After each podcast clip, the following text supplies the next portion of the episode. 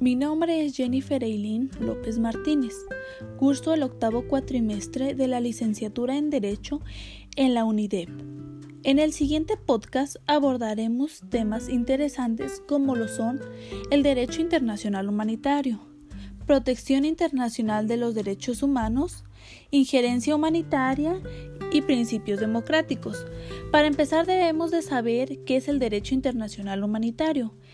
Este es un conjunto de normas internacionales diseñadas para resolver problemas humanitarios derivados de un conflicto armado, internacionales o sin carácter internacional, también conocido como el derecho aplicable a los conflictos armados o a la guerra. El derecho internacional humanitario pretende proteger a las personas que no han participado o han dejado de participar en las hostilidades es decir, los civiles, los combatientes enfermos, heridos, náufragos o capturados. Asimismo, tienen por objeto regular los métodos y medios de guerra utilizados en las partes en el conflicto.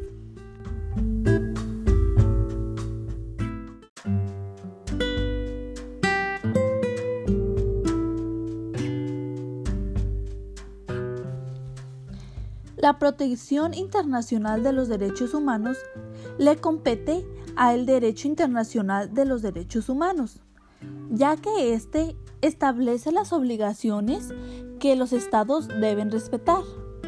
Al pasar a ser parte de los tratados internacionales, los estados asumen la obligación y los deberes, en virtud del derecho internacional, de respetar, proteger y realizar los derechos humanos.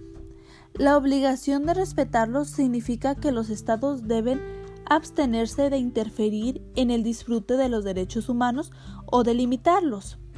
La obligación de protegerlos, que los estados impidan los abusos de los derechos humanos contra individuos y grupos. La obligación de realizarlo significa que los estados deben adoptar medidas positivas para facilitar el disfrute de los derechos humanos básicos.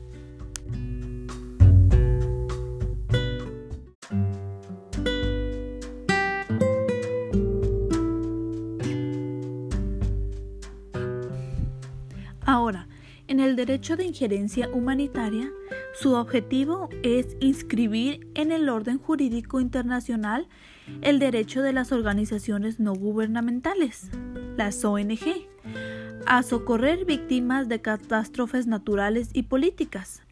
En efecto, el derecho internacional humanitario afirma de manera clara que las acciones emprendidas por organizaciones humanitarias no gubernamentales no deberían de ser consideradas como una injerencia en el conflicto o como un acto hostil. En el pasado, determinados estados utilizaron argumentos humanitarios para justificar la intervención directa y armada violando la soberanía de otros estados. El concepto de injerencia humanitaria ha procurado animar y justificar el recurso a las fuerzas internacionales previsto en el marco de la ONU para proteger poblaciones amenazadas en sus propias fronteras.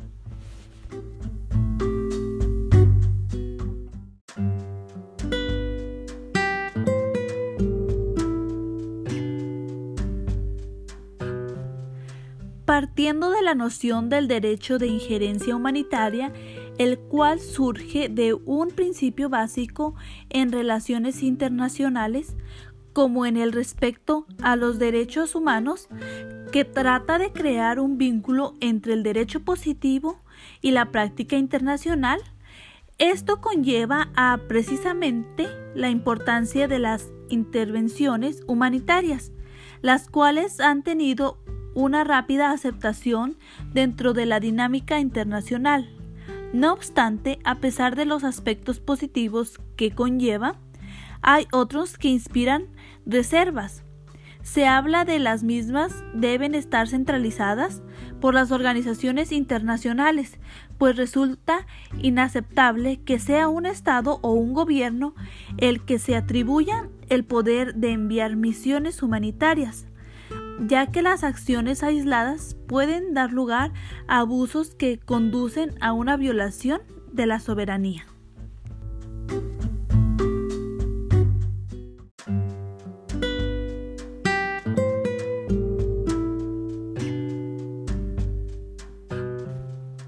Como bien, hoy no se duda de la importancia que tiene el régimen político interno para las relaciones exteriores de los estados.